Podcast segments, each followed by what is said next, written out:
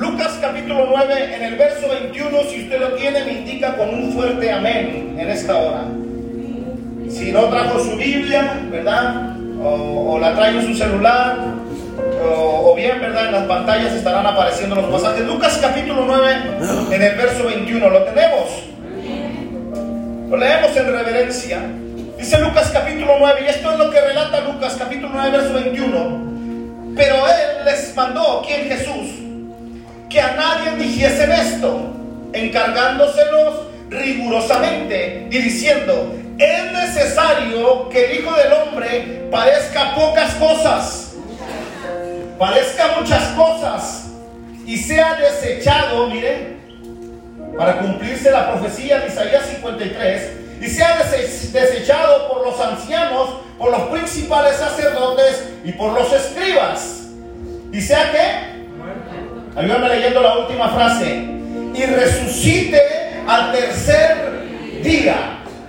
Ya conmigo fuerte, y resucite al tercer día. Aleluya. Yo quiero que le choque la mano a unos tres y dígale la tumba está vacía. Chóquele la mano a unos tres ahí con fuerza. Aleluya. Como si hubiera desayunado unas dos órdenes de tacos de barbacoa. Así, dígale, la tumba está vacía. ¿Alguien está acá en esta hora? Ocupe su lugar. Y déjeme le digo algo. A beneficio mío y suyo, a beneficio mío y suyo, la tumba está vacía. Aleluya. Existen momentos en la vida donde nos encontramos en una circunstancia de gran necesidad. ¿Cuántos han pasado necesidad? Hay momentos en la vida que nos encontramos en una circunstancia de gran necesidad, que no ha pasado necesidad. Sí. Y necesitamos en ese momento, y quizá aunque no lo solicitemos, necesitamos la ayuda de alguien. ¿Estamos acá? Necesitamos la ayuda de alguien. En ese momento, en ese momento de dificultad. Yo recuerdo en una ocasión, eh, me invitaron a predicar a una iglesia, agendamos y, bueno, eh, la iglesia está allá para el norte, antes de Pistola Meneses, y, y agendamos, se llegó la fecha, y, yo en la mañana salí listo, agarré mi carro, me fui, y yo dije, llegando a cierto lugar voy a poner el Maps. Entonces, Llegué a cierto lugar cuando yo quise poner el Maps para buscar la, ubicación, para buscar este, la dirección, pues resulta que eh, mi, celular, ¿verdad? Eh, el Maps no, no, no, me, no, me, no me abría porque no lo había actualizado. ¿Dónde está acá? No lo había actualizado y y luego eh, empecé yo a ver que el tiempo empezó a correr y entró dentro de mí una desesperación porque dije, en este momento ya está la alabanza en aquella iglesia y, empecé a desesperarme y yo le picaba mi celular y, pues como no lo había actualizado, pues no me permitía, no me daba acceso. Entonces era, era mi desesperación y, y yo no sé, ¿verdad? Pero cuando de pronto andamos perdidos, no sé si a usted le pasa, a mí me pasa, recurro a un taxista busco un taxista. Dije, este taxista me tiene que ubicar. Pues empecé a buscar un taxista, ya ando desesperado por las calles. Y, miren que no encontré ningún taxista. Y, entonces hacía lo que el salmista, alzaré mis ojos a los montes, decía yo, ¿de dónde vendrá mi socorro? Y yo sentía que estaban a punto de dejarme lugar para predicar en aquella iglesia. Oye hermano, empecé a sudar a chorros. Empecé a sudar y el sudor frío y las manos me sudaban y me temblaban. Bueno, porque cuando usted tiene un compromiso, cuando usted es una persona de compromiso, usted no quiere quedar mal en su compromiso. Usted quiere estar a tiempo en su compromiso. Usted quiere estar ahí para cumplir ese compromiso. Oye, hermano, y me empecé a meter por las calles y yo ya no sabía ni dónde andaba. Y, y yo decía, Señor, ayúdame, sácame de esta. Oye, de pronto me paré en una calle para el carro. Y dije, Señor, ayúdame. ¿Qué voy a hacer? Y luego ni siquiera de la iglesia me marcaban para, pues, para ubicarme, ¿verdad? Para decir, no, pues está cerca, está muy lejos. No me marcaban. Estoy parado en aquella calle. Veo que viene atrás un carrito rojo. Ese carrito rojo llega y se para enseguida de conmigo. Y en cuanto lo veo que se para enseguida conmigo, bajo el vidrio rápido y le pregunto, oye, ¿conoces una iglesia cristiana por aquí? no, pues que no, no, no, no, no, no, no conozco una iglesia cristiana. Sí, una iglesia así es que me dieron este, tal, tal dirección y esto. Y me dice, no, me dice, mire, yo voy para aquel rumbo, me dijo, sígame. Sí, ya sé dónde, sí sé cuál es la dirección. Véngase, sígame. Pues ahí voy atrás de aquel carrito rojo. Y aquel carrito rojo, aquella persona, aquel, aquel varón, Dios lo bendiga donde quiera que esté, me llevó hasta aquel lugar. Cuando yo miro estas acciones y yo miro eh, estas personas que llegan en el momento preciso, yo los llamo colaboradores con causa, colaboradores con propósito. Y me guió y me llevó y cumplí mi propósito y cumplí mi asignación en aquel lugar. ¿Estamos acá? Oiga, cuando llegué casi la pastora me reprendió. Así los mujeres me quitaron la mochila y me dieron el micrófono rápido, hermano, pero, pero Dios tiene cuidado. Entonces, yo cuando pensaba en esto, digo, estos colaboradores son colaboradores con causa, con propósito. Estamos acá. Entonces yo meditando en esto, meditaba yo en José de Arimatea y meditaba en Nicodemo. ¿Recuerdan a José de Arimatea? ¿Recuerdan a Nicodemo? La escritura nos muestra la iniciativa que tiene José de Arimatea, de Arimatea para, para pedir que le fuera entregado el cuerpo de Jesucristo. Estamos acá. Esto es interesante. José de Arimatea tiene la iniciativa, si estamos acá, de ir, ¿verdad? Ante Pilatos para pedir el cuerpo del maestro. Recuerden que para ese momento el maestro ya había muerto. Maestro estaba en la cruz del Calvario todavía. Probablemente nos iban a dejar un poquito más tiempo. Pero, pero ahí estaba el maestro en la cruz del Calvario. Al igual también Nicodemo contribuyó para la sepultura de Jesús, según Mateo, Marcos, Lucas, Juan lo dice. Y solo Juan menciona a Nicodemo. Ahora, cuando tú piensas en José de Arimatea, José de Arimatea no era cualquier persona. Los que han leído, los que han estudiado, José de Arimatea era un hombre rico, era un hombre pudiente, era un hombre que tenía billullo, que tenía billete. ¿Alguien está acá en esta hora? Era cualquier persona. Una persona importante, José de Arimatea, era un miembro del comité religioso. Tenía buena posición en la sociedad, pero también lo que establece la escritura y dice que era un varón bueno y era un varón justo. Que Dios usa los corazones buenos y los corazones justos. Nicodemo había sido un principal entre los judíos, un maestro de la ley, un hombre de muy buena posición también económica Juan capítulo 3 nos habla que fue a quien Jesús le enseñó la salvación. Yo quiero que levante su mano derecha en esta mañana y digan conmigo, colaboradores con propósito. Colaboradores con propósito. José de Arimatea y Nicodemo son colaboradores con propósito. Son colaboradores para la causa. ¿Alguien está acá en esta hora? Gracias a la labor de ellos también, gracias al trabajo de ellos también, usted y yo disfrutamos de una salvación. Porque ellos también contribuyeron en, aquella situación. ¿Alguien está acá en esta hora? José de Animate y Nicodemo se proponen en darle una sepultura digna al cuerpo del maestro. Ahora quiero abrirle un poquito el panorama. Según la historia, según la tradición dice que para el crucificado, ¿verdad? La, muerte en cruz era lo más peor que había. Y esa muerte solamente la recibían, ¿verdad? Los, los peores criminales, los peores ladrones, lo peor de lo peor. ¿Alguien está acá en esta hora?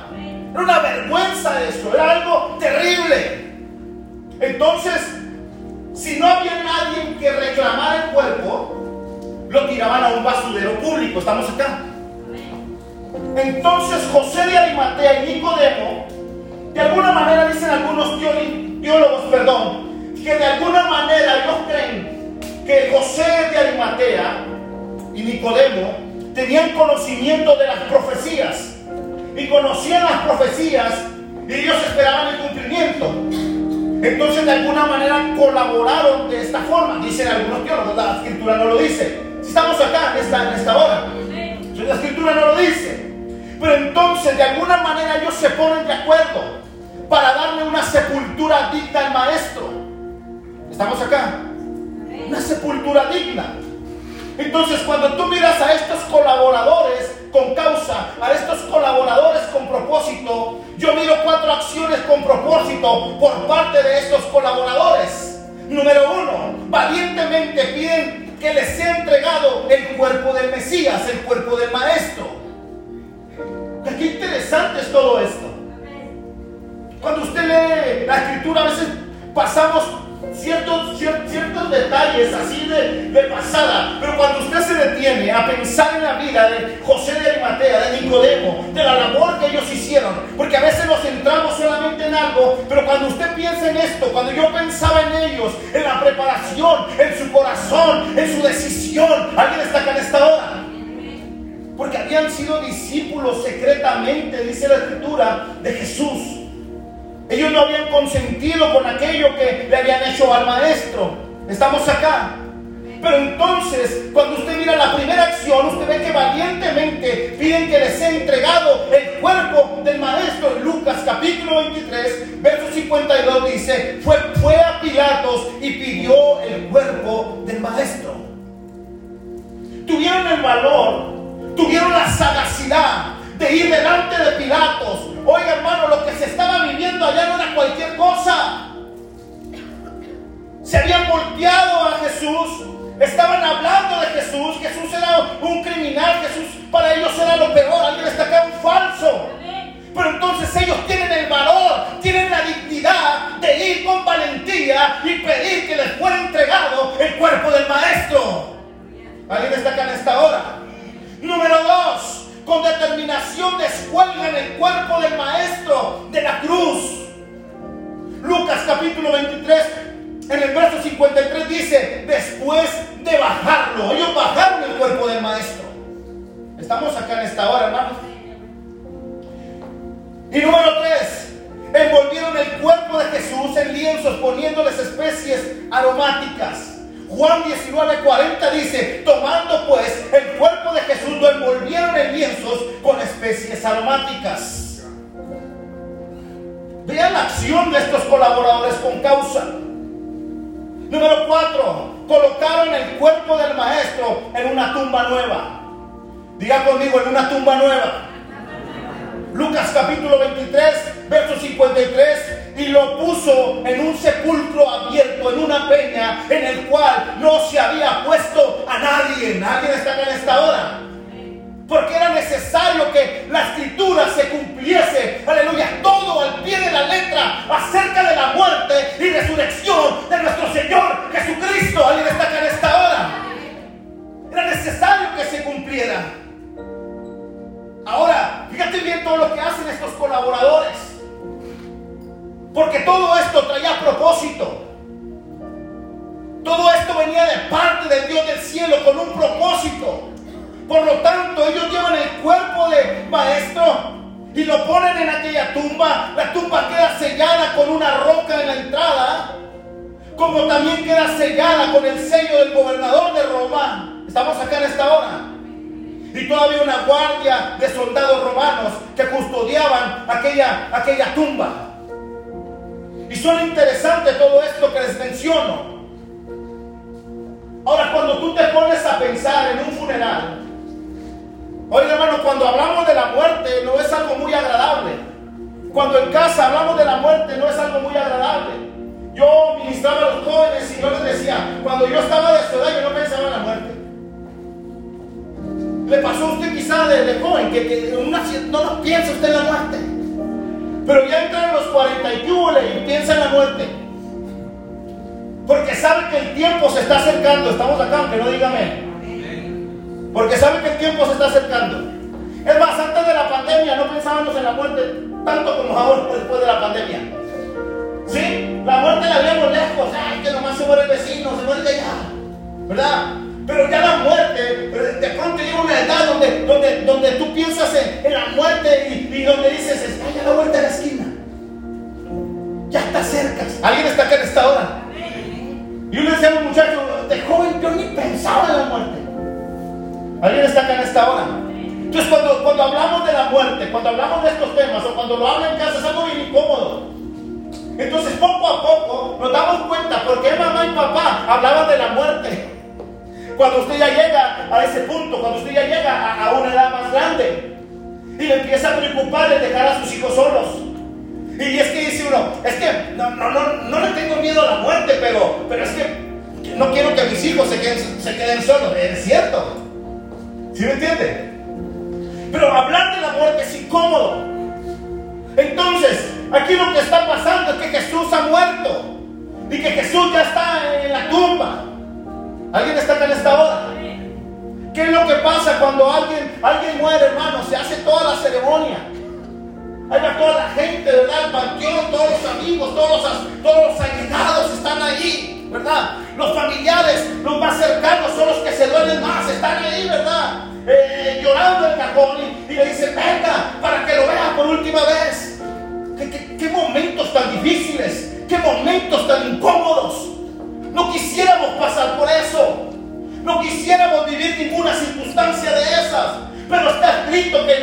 Viva y muera una sola. Alguien está acá en esta hora.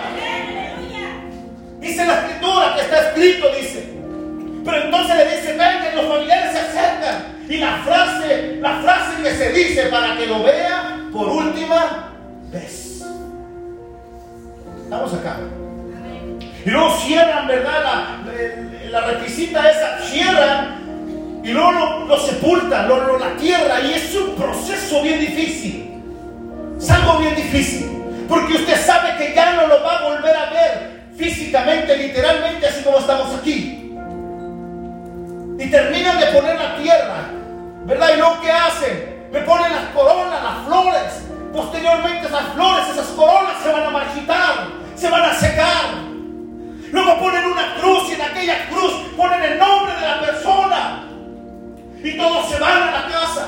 Todos se van con un pensamiento de que ya no lo voy a volver. En el funeral de Cristo era diferente. Y aunque lo habían dejado en la tumba, aleluya.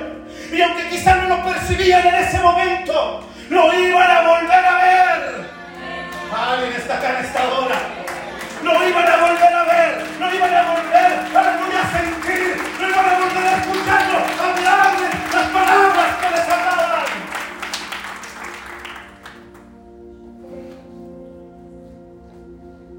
¿Sabes que el grupo que asistió al funeral de Jesús fue un grupo muy pequeño?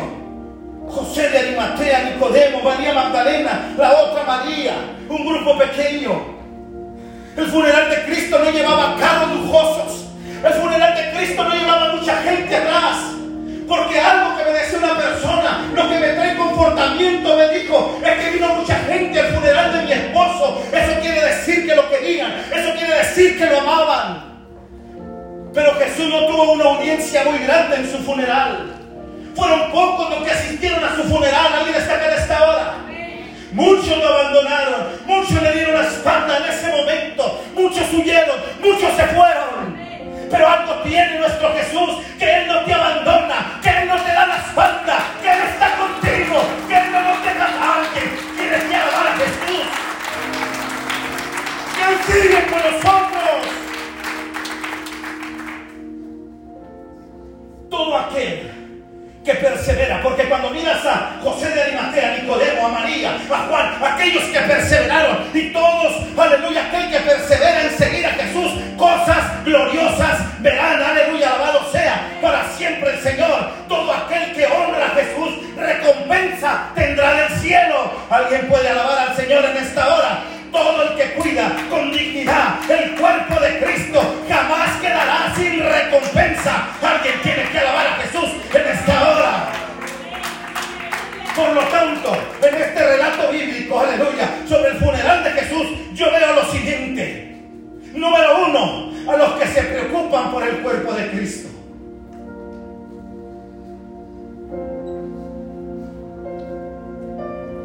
Y el cuerpo de Cristo somos tú y yo.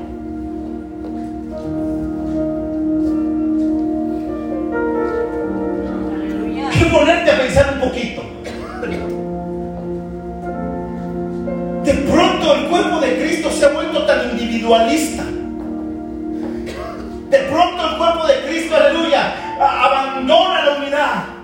Pero cuando yo veo este relato bíblico, yo veo, aleluya, a un grupo de personas que se preocupa, que se interesa por el cuerpo de Cristo.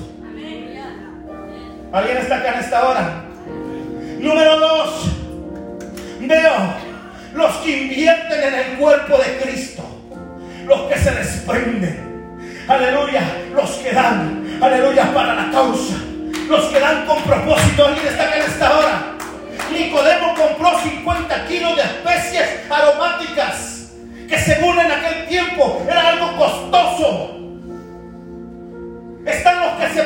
Por el cuerpo de Cristo, pero también están los que invierten en el cuerpo de Cristo.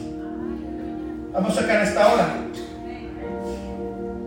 José de Arimatea ofreció un sepulcro nuevo, costoso.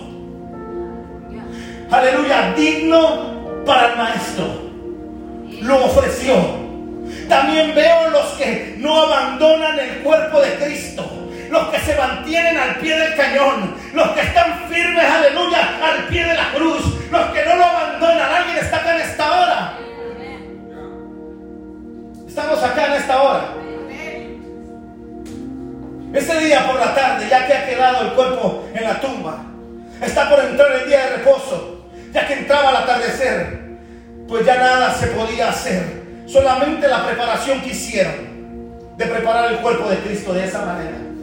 Pero, pero, sola, pero la tradición ocupaba un poco más de preparación. María Magdalena y otras mujeres esperaban que pasara el día de reposo para ir a la tumba de Jesús, para terminar de preparar el cuerpo de Cristo. Y yo veo aquí un grupo que me enseña también a no dejar las cosas a medias, a un grupo que va a terminar lo que empezó, aleluya, pase lo que pase, venga, lo que venga va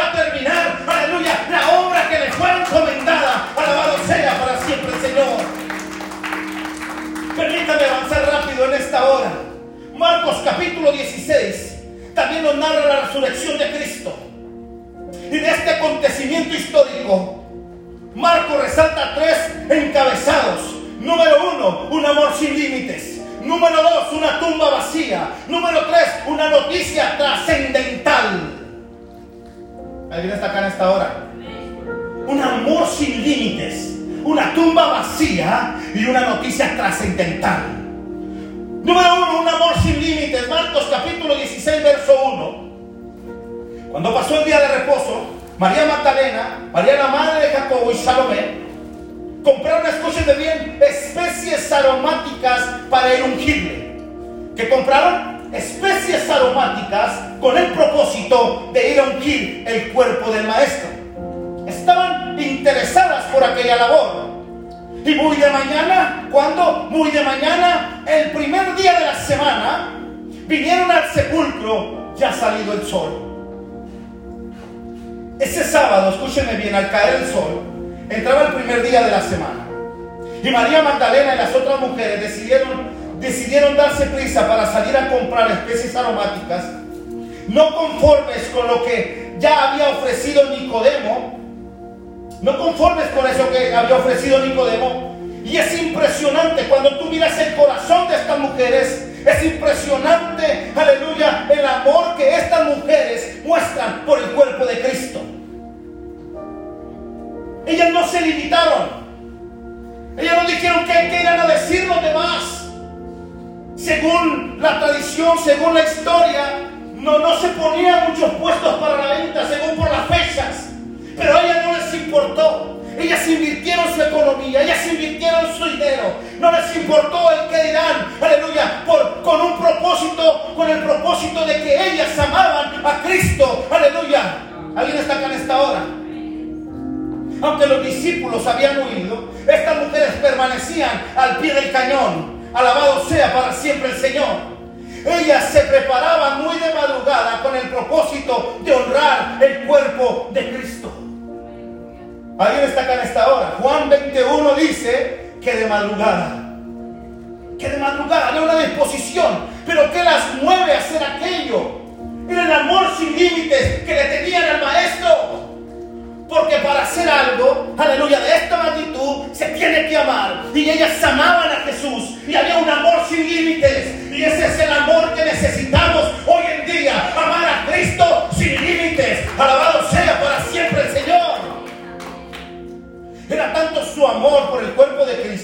no les importó la circunstancia, el contexto que se vivía en aquel lugar. Porque todo aquel que ama a Cristo sin límites le buscará para adorarle. Y ellas al momento de ir y terminar de preparar el cuerpo de Cristo, lo hacían en una actitud honra, de adoración delante del Señor. Y todo aquel, aleluya, que ama sin límites, buscará, aleluya, sin límites la presencia de Jesús para adorarle, para alguien está acá en esta hora.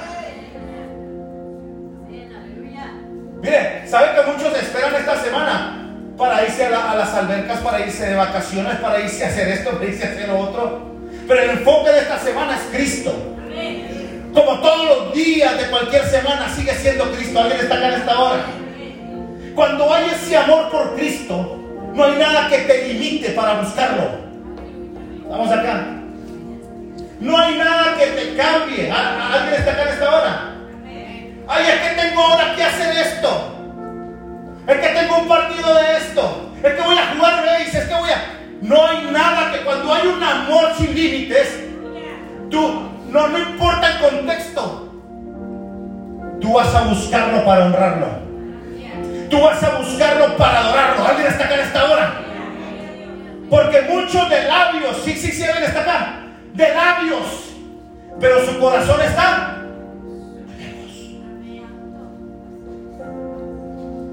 Y cuando hay un amor sin límites, no importa lo que esté pasando, tu enfoque sigue siendo Cristo.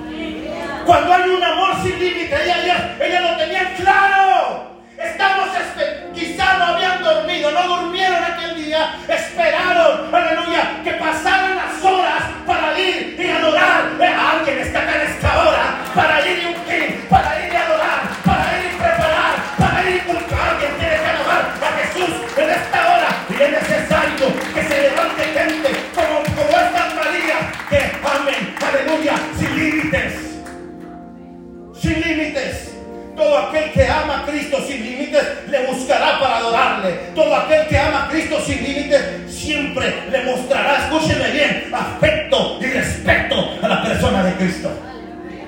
Todo aquel que ama a Cristo, no le importa la, distancia que tendrá que recorrer para estar, aleluya, en cada uno de los servicios. Alabado sea para siempre el Señor, porque lo que te mueve es el amor por Cristo, aleluya. Alguien tiene que entenderlo en esta hora. Alabado sea para siempre el Señor que te trajo esta mañana, este día, el amor por Cristo, el amor por la... Bueno, no vengo porque voy no vengo porque voy a hacer esto, vengo porque lo hago a Él. Aleluya. Apláudale fuerte a Jesús en esta hora. Primera de Juan capítulo 4, verso 19. Nosotros le amamos a Él porque Él nos amó primero. Porque Él nos amó primero. Dale un codacito al que tienes enseguida y dile, ámalo sin límites. Suave el codazo dile, ámalo sin límites. Ama a tu Señor sin límites. Segundo encabezado, una tumba vacía. Marcos capítulo 16, verso 3 dice, pero decían entre sí las mujeres, ¿quién nos removerá la piedra de la entrada del sepulcro? Pero cuando miraron, vieron removida la piedra, que era muy grande. ¿Alguien está acá en esta hora? Cuando van de camino rumbo a la tumba de Jesús, la preocupación de ellas era sobre quién removerá la roca que está en la entrada, ya que aquella roca era masa muy pesada. Mas ellas, aleluya, no consideraron la guardia de soldados y el sello que ordenó el gobernador de Roma que colocaran en la, en la entrada de la roca y la tumba. Pero me llama la atención la decisión de estas mujeres valientes. Oiga, porque las mujeres son valientes. ¿Cuántos están acá? Dije, las mujeres son valientes. Las mujeres casi para todas nos están poniendo el ejemplo. Ahí está. Como que se fueron los amenes. Mas me llama la atención la decisión de estas mujeres valientes. Escúcheme bien. Ellas no esperaron para llevar un grupo fuerte de hombres para que le removieran la piedra. Tampoco contrataron un montacargas o una grúa. Ellas estaban enfocadas en el propósito, en lo que ellas iban a hacer. Mas sin embargo tenían claro su propósito a lo que ellas iban a la tumba, a honrar el cuerpo del maestro. Llegar a la tumba y ungir el cuerpo del maestro. Mas al estar cerca de la tumba, se percatan que la piedra ha sido removida. ¿Alguien está acá?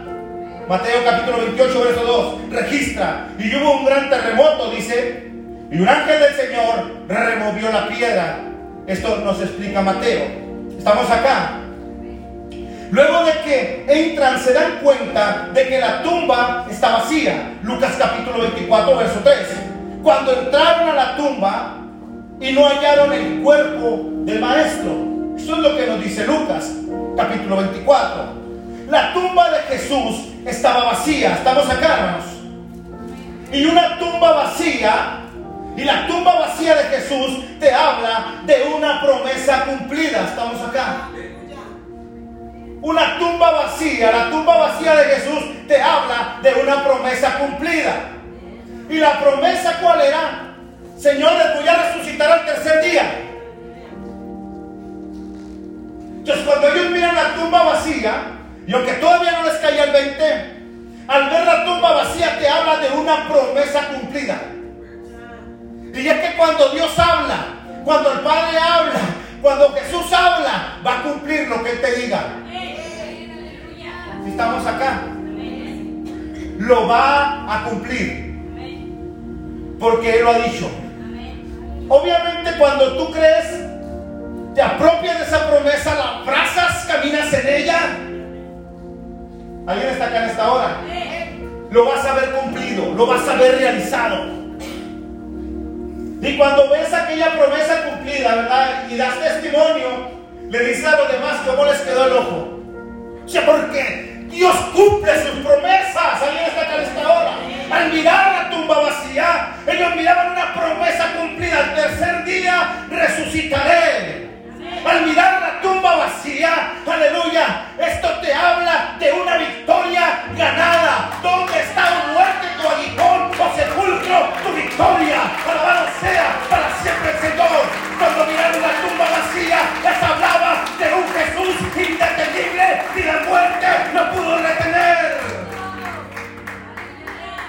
¿Alguien está acá en esta hora?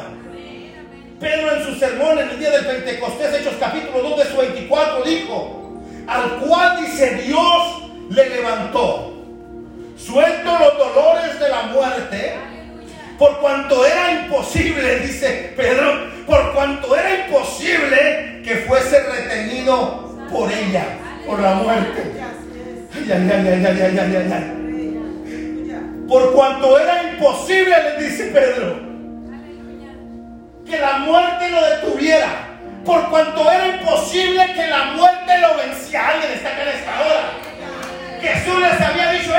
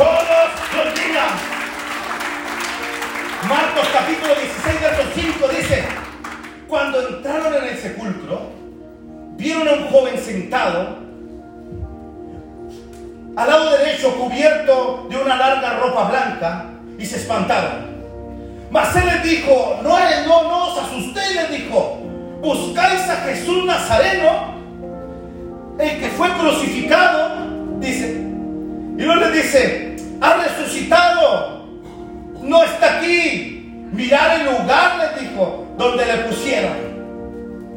Las mujeres están asustadas, angustiadas, ya que para ellas alguien había tomado el cuerpo del maestro. Pero recordemos lo que yo les decía hace un momento. Recordemos, aleluya, que ellas no recordaban la promesa de Jesús de que resucitaría al tercer día. Y esto les dice el ángel del Señor en Lucas capítulo 24, verso 6. No está aquí, sino que ha resucitado. Acordaos, les dice, de lo que os habló cuando estaba en Galilea, diciendo que era necesario que el Hijo del Hombre sea entregado en manos de hombres pecadores y sea crucificado y resucite al tercer día. Acordaos lo que él dijo. Él dijo que resucitaría al tercer día. Él dijo, acuérdense que él dijo que iba a resucitar, pues ha resucitado entre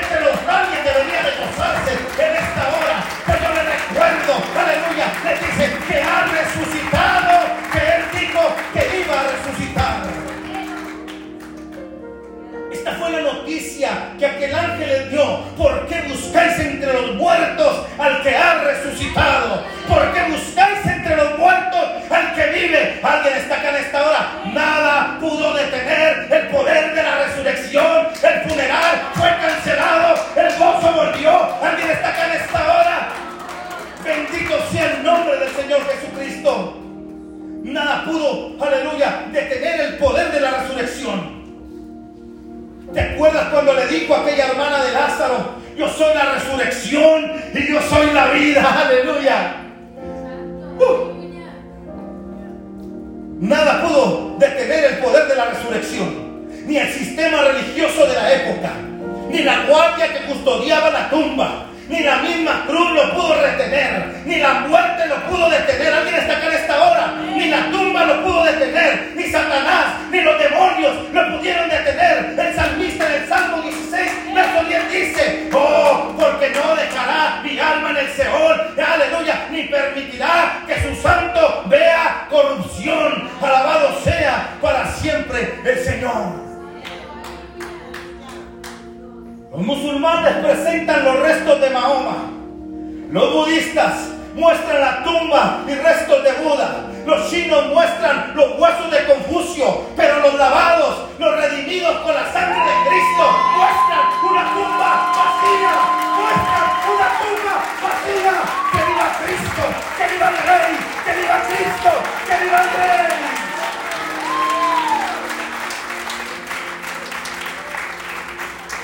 Alguien tiene que celebrar la resurrección de Cristo.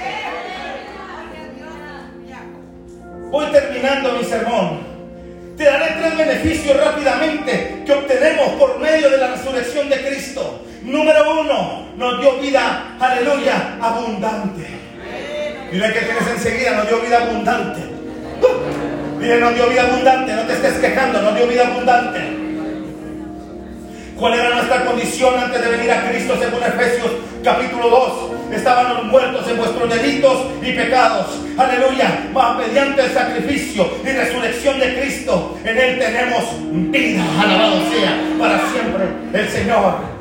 Colosenses capítulo 2, verso 12. Sepultados con Él en el bautismo, en el cual fuiste también resucitados con Él, mediante la fe en el poder de Dios que le levantó de los muertos. Y vosotros, estando muertos en pecados y en, la incircuncisión, aleluya, de vuestra carne, os dio vida juntamente con Él, perdonando todos vuestros pecados. Aleluya. Así como en Adán todos mueren, también en Cristo todos serán vivificados. Hoy tenemos vida en beneficio a la resurrección de Cristo. Número dos, tenemos entrada libre a su presencia. En el antiguo pacto, recordamos que el sumo sacerdote entraba una vez, aleluya, al año al lugar santísimo a presentar sangre ajena. Cristo se ofreció una sola vez y para siempre como el Cordero de Dios, como el Cordero inmolado, como el Cordero perfecto, como el Cordero sin mancha. Alguien está acá en esta hora, solamente una vez y para siempre se ofreció. ve siendo el sumo sacerdote. Registra Mateo capítulo 27, verso 51, que cuando Jesús había entregado su espíritu, el velo del templo se rasgó en dos de arriba abajo. Hebreos capítulo 10, verso 19 establece y dice, así que hermanos, teniendo libertad para entrar en el lugar santísimo por la sangre de Jesucristo, aleluya, por el camino nuevo y vivo que Él nos abrió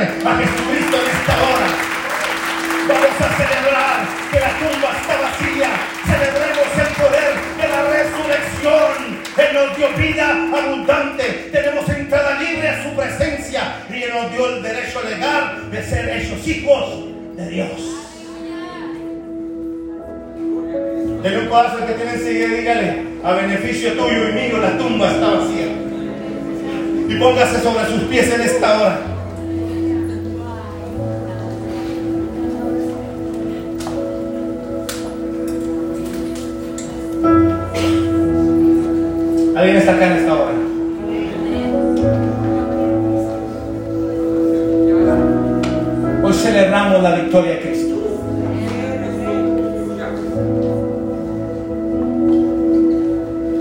Porque tenemos un Dios vencedor, un Dios victorioso. Aleluya, uno que cumple todo lo que Él dice.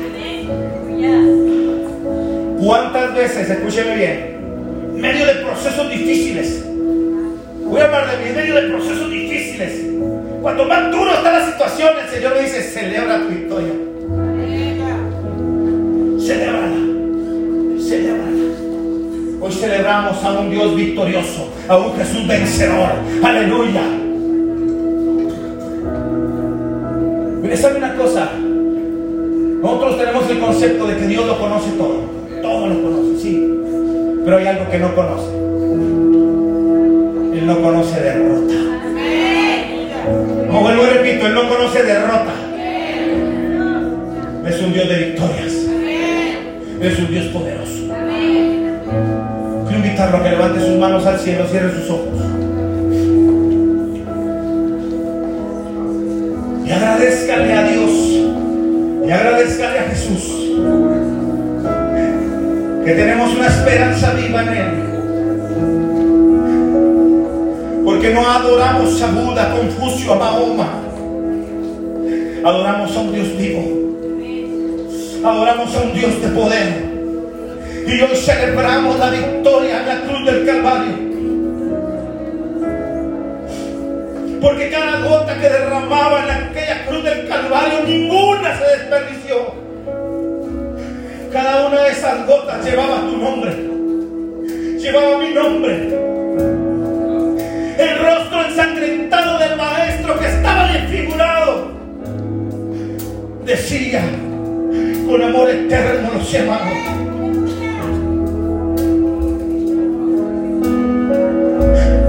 Sus piernas quebrantadas, su costado